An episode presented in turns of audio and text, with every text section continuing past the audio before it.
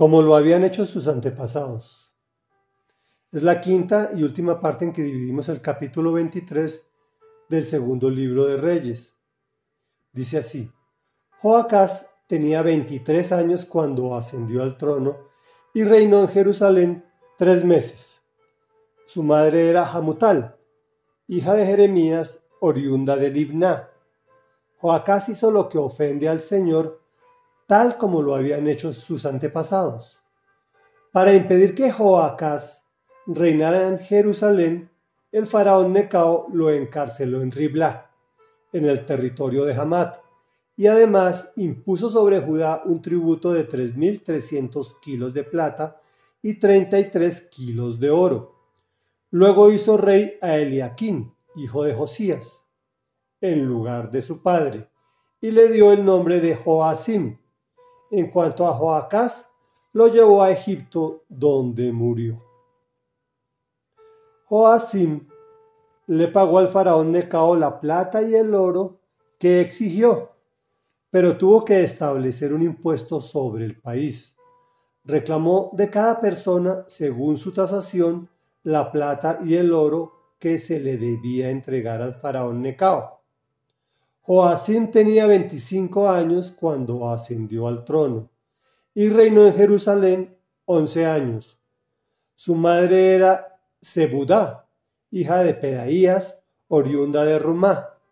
También este rey hizo lo que ofende al Señor, tal como lo hicieron sus antepasados.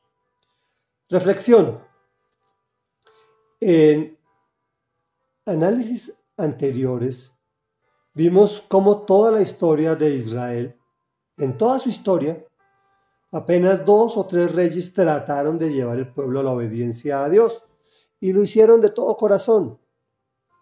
Sin embargo, es muy difícil sacar de las mentes y, los, y de los corazones de las personas que no quieren ver la realidad espiritual y generar un verdadero cambio interno.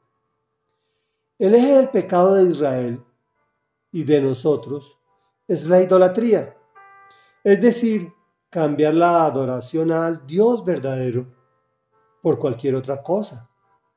Los israelitas veían, entre comillas, cómo la pasaban de bien sus vecinos paganos en fiestas, emborrachándose de orgía en orgía.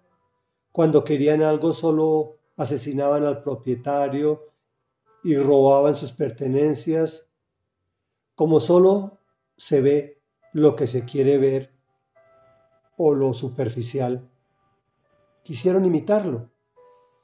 Desde tener un rey, pues este pueblo escogido en un principio estaba gobernado por Dios, era una teocracia, pero prefirieron un rey como sus vecinos.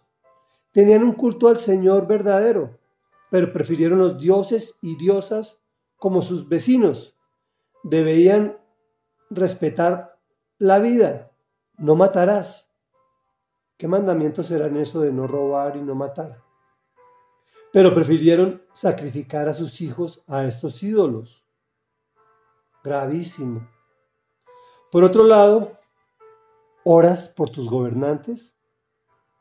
Si no lo haces, no te extrañes de sus decisiones.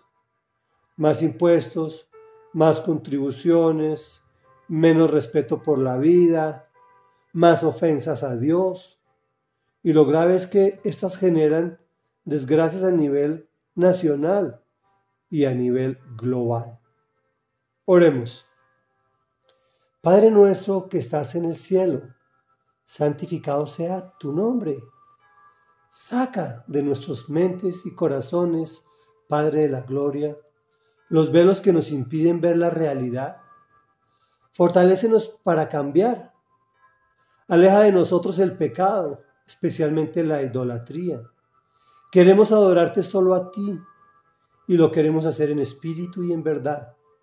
Guíanos a ese tipo de adoración Líbranos de dejarnos deslumbrar por las cosas y por las personas de las cuales no confían en ti, especialmente por querer imitarlos.